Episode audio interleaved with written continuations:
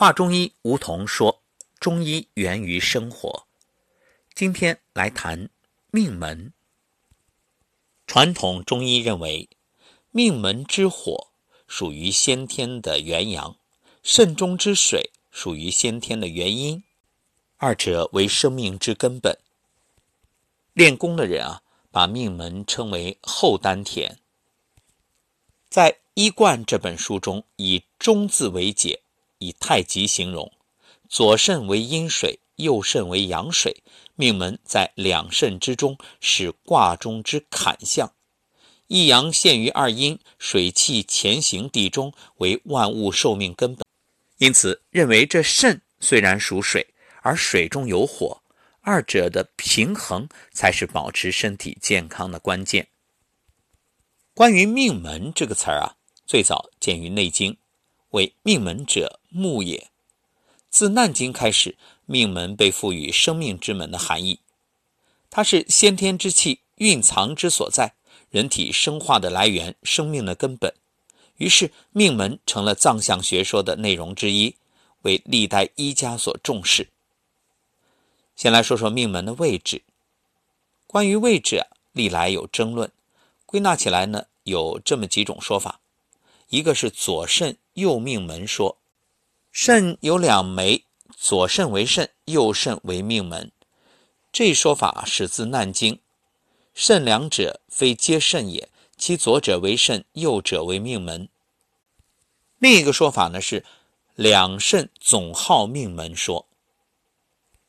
明代著名医学家于团否定了左为肾，右为命门的说法。明确指出，两肾总号为命门。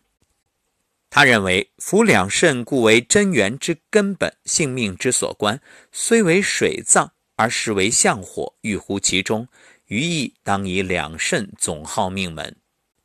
医家张景岳认为，肾两者，坎外之偶也；命门一者，坎中之基也。以一同两，两而包一。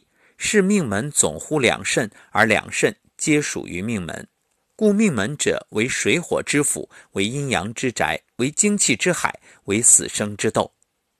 这一学说认为两肾俱为命门，并非在肾之外另有一个命门。那两肾之间为命门之说，这一点呢，相信是现在大家广为熟知，也广为接受的。就是命门独立于两肾之外，位于两肾之间。这是以明代的赵献可为首倡。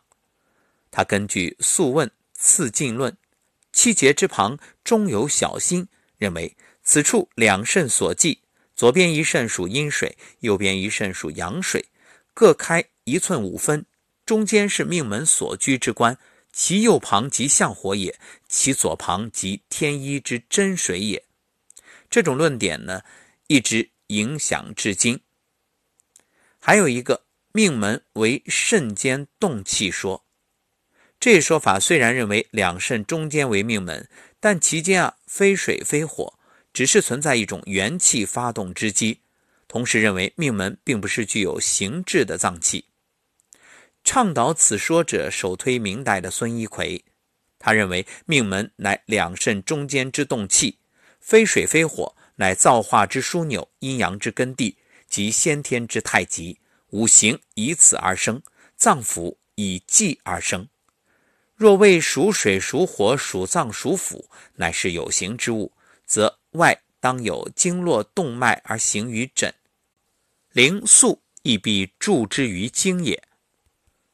那无论是哪一个学说，哪一种流派，有一点是异曲同工。殊途同归，那就是命门实在是太重要了。那么，命门究竟有哪些功能呢？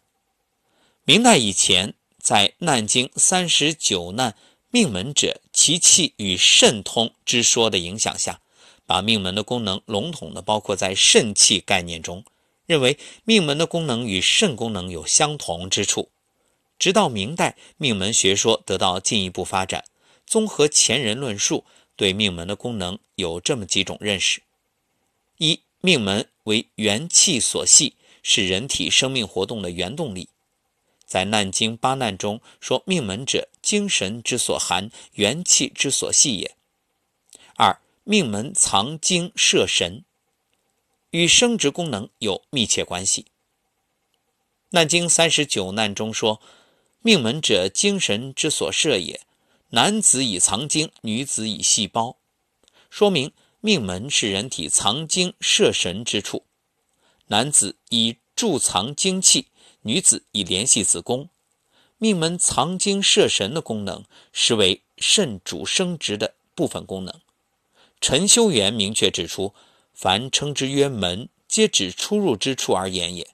况身形未生之初，父母交会之际，男子师由此门出，女子受由此门入，其胎元既定，复由此门而生。故于八门。”也就是飞门、户门、西门、奔门、幽门、拦门、破门等七冲门之外，重之曰命门也。认为这命门在女子为产门，在男子为精关。第三，命门为水火之宅，包括肾阴、肾阳的功能。命门为元气之根，水火之宅，五脏之阴非此不能滋，五脏之阳气非此不能发。命门之火谓之元气，命门之水谓之元精。持这种观点的代表人物为张景岳。张景岳认为，命门功能包括肾阴、肾阳两方面作用。第四是命门内郁真火，为人身阳气之根本。命门者，先天之火也。心得命门而神明有主，如可以应物。肝得命门而谋虑，胆得命门而决断，胃得命门而受纳，脾得命门而转输，肺得命门而治节，大肠得命门而传导，小肠得命门而布化，肾得命门而作强，三焦得命门而决毒，膀胱得命门而收藏，无不借命门之火而温阳也。那这种观点啊，把命门的功能称为命门真火或命火，也就是肾阳，是各脏腑功能活动的根本，所以。周醒吾进一步强调：命门者，人身之真阳，肾中之元阳是矣，非另是一物。纵观历代医家对命门的认识，从形态来说，有有形与无形之争；从部位来讲呢，有右肾与两肾之间之变；从功能来说，有主火与非火之争。但对于命门的主要生理功能，以及命门的生理功能与肾息息相通的认识是一致的。